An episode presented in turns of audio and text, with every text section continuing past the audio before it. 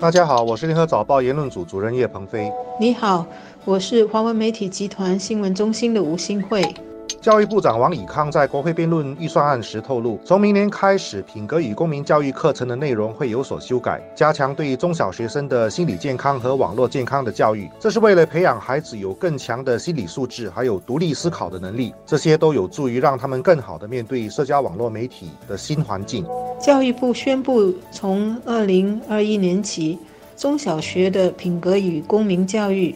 会特别加强心理健康和网络健康教育。除了教育学生什么是心理疾病，有哪一些症状，有什么求助的渠道，也会建立学生的同理心，推动学生帮助有心理健康的患者。其中一个很具体的计划，就是要在每一所学校建立一种同才互助文化 （peer support culture），让每一名学生呢都具备帮助同辈的这个需要的能力，同时也更懂得如何寻求帮助。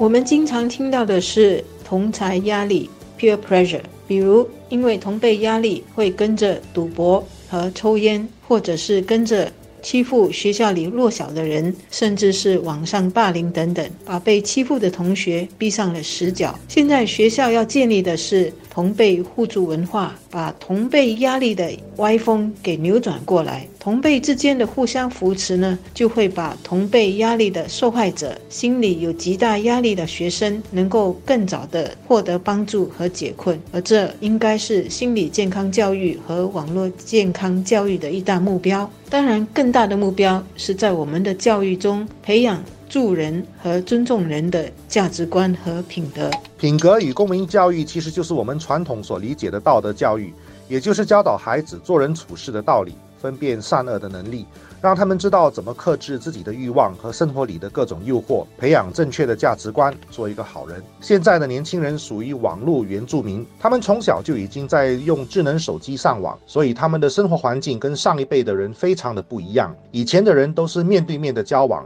所以道德教育是根据这样的实际环境，慢慢形成一套约定俗成的游戏规则。但是互联网是一个更复杂的世界，人们的社交圈子比面对面交往还要大得多，而且不只是。是圈子更大了，碰到陌生人的机会也比在现实生活里高。社会心理学的研究就发现，人在面对面交流时会比较克制守礼，可是，在互联网上交流的时候，特别是当对方不知道自己的真实身份的时候，就比较容易态度放肆。因此，很多网上霸凌的现象就发生了。新闻不时都会看到一些学生因为不知道怎么样面对网上霸凌现象而感到非常的挫折。一些心灵脆弱的，甚至会出现自残或者自杀的情形。人们不应该轻视互联网的霸凌现象，因为学生还在发育成长，还在学习人跟人之间互动的游戏规则。可是互联网这种特殊的环境，让他们不知道怎么去应对，父母也可能没有能力帮助他们，所以这就变成了一种隐性的威胁。教育部把心理健康教育注入到品格与公民教育的课程中，也许一些人会觉得很奇怪，但是会这么做。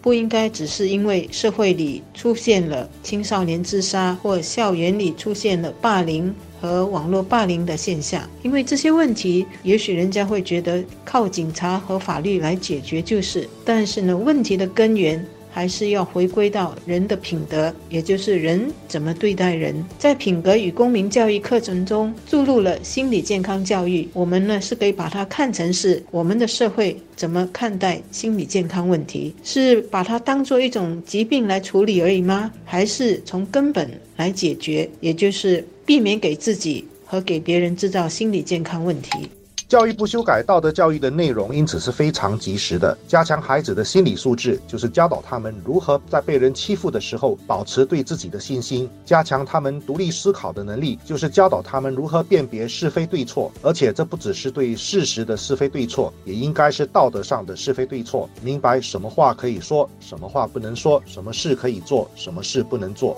在校园里培养同辈互助文化。我们可以让学生、学校和家长都能够更敏感地看待学生可能面对的压力。这除了是功课压力，还有学校或网络霸凌的压力，还有我们目前不时会听到的非礼和偷拍等等的性侵问题。当大家都互相扶持时，大家都可以是举报人，也可以是及时给予帮助，一起来避免不幸事情发生或恶化的人。与此同时呢，大家都能够从自己做起，尊重别人，不欺负弱小，不强迫自己和他人来为非作歹，这样的一种同辈互助文化是可以终身受惠的。将来踏入社会时，同样可以延续和壮大这样的精神。这样呢，在我们的办公室里，我们也有这样的文化。一些人喜欢用草莓族去形容现在的年轻一代，认为他们在心灵上弱不禁风，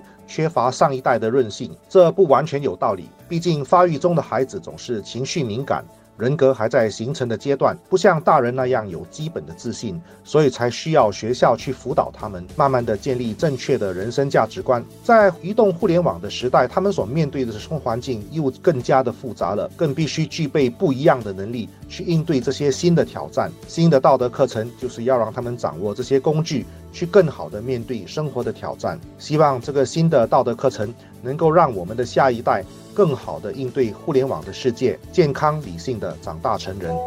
不过，在整个心理健康和网络健康教育的过程中，家长和社会还是重要的合作伙伴。这个工作不可能只是由学校来扮演，学校和家长在这方面是可以建立更好的沟通和合作。